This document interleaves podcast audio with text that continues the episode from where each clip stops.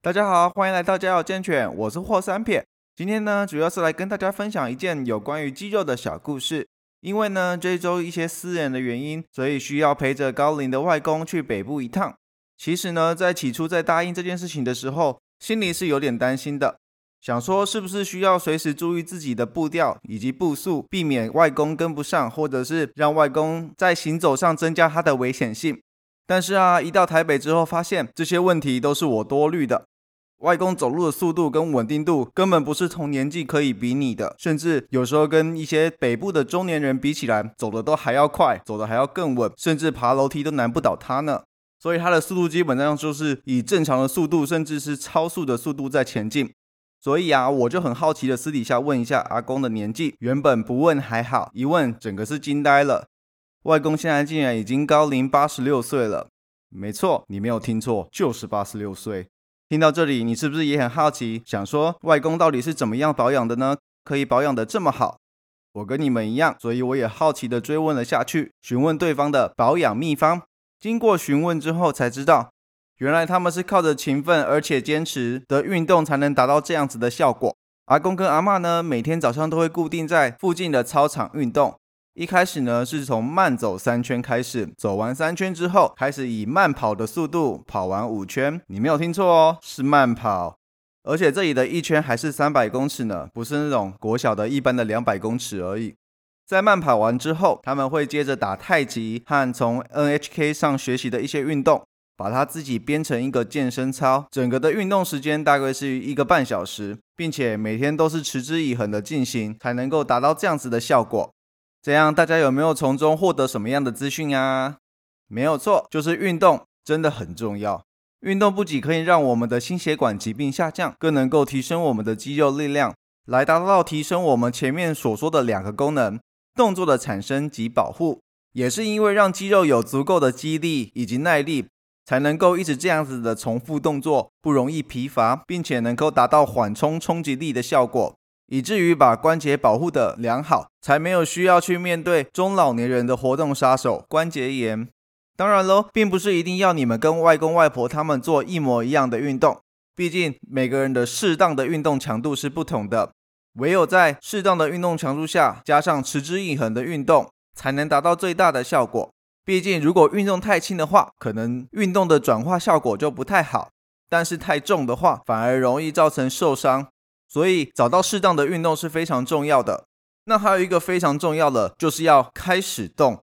因为不管是人或者是狗狗都一样，它们的肌力都会随着年龄的增长，肌力会自然而然的越来越下降。像外公他们是从很早很早就开始培养这种运动的习惯，不然依照他们的年纪，基本上现在应该会剩下原有的肌肉量的百分之四十或者是五十 percent 而已。所以越早的开始进行运动，整体的效果也会越好。再来，持之以恒也很重要。运动不是一两天就好的，它是需要长期的培养才能够达到一定的效果。如果你中间中断了一段时间，之前所练的肌肉就会一直以倍数的方式下降。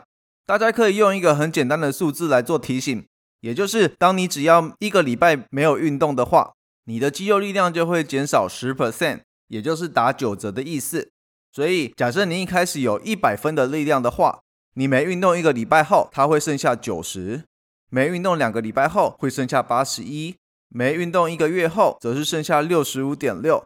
所以一直动才是真正的王道。不过呢，这样就会有人说，可是我不知道狗狗可以做什么运动诶，或者是我不知道怎么样教狗狗去做运动。其实啊，这两点都并不太需要担心。因为如果自己对于这两点是没有把握的话，可以在户外或者是公园简单的散步就好。不过要注意哦，散步的时间是因狗而异，并不是我们说多久就是算多久。但是每次的运动呢，或者是每次散步，尽量要让狗狗能够达到些微喘气的程度，不然其实它的效果跟没有运动是一样的。所以大家可以简单用一个依据来看今天的这次运动的强度够不够，也就是借由。狗狗今天运动的时候是否有些微喘气的情况？再来，如果明天不会因为过累而导致不起床，或者是都懒在床上的话，那这样的强度可能就是比较适合的。如果它是后续几天反而都动很少，甚至不想动的话，那这样反而表示运动的强度太高了。因为如果运动强度太高的话，它反而会因为长期的不动，或者是长期动很少，导致它没有能够有效的持续运动，反而这样会成为反效果。另外啊，还有时常会听到饲主表示说，小狗不用散步了，可能一个礼拜带它去散步一天就够了。那大家觉得这样子的效果是对的吗？或者是这样子是好的吗？有些饲主呢会因为懒惰的关系，所以比较少带狗狗出去散步、出去运动。但是这个时候你要想清楚哦。趁现在还可以牵着它出去往外散步，或者是跑步，或者是活动的时候，都还是算轻松的。但是哪一天如果狗狗因为动太少，因而开始出现一些疾病等等的问题，就要变成你要抱着它出去活动，或者是去看医生、复健等等的。这样不就是把之前偷懒的债都还回来了吗？真的有比较轻松吗？那可不见得哦。所以呢，这个部分的话，饲主们就要自己想清楚，是想要累前面还是累后面。所以总而言之，运动有三个重大的要点：第一个，越早开始越好；第二个，适当的运动强度很重要；第三个，运动要持之以恒。如果都不知道怎么做的话，家有健犬都有提供宠物的肌肉检视服务，有兴趣的话可以参考看看。主要是针对狗狗现在的肌肉状况去做检视，看哪里需要去放松、去拉筋，又或者是看肌肉的两侧的对称性如何。并针对检视的结果去设计宠物应该要在家里怎么样去照护，并提供完整的照护计划，让饲主在家里中进行。当然，如果你比较懒的话，也可以请我们来帮您服务哦。那我们今天的内容到这里结束了。如果喜欢的话，欢迎帮我留言评分。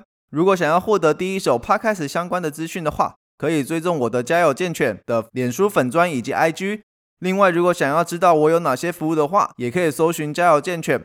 就可以从我的官方网站中找到哟。我们下次见，拜拜。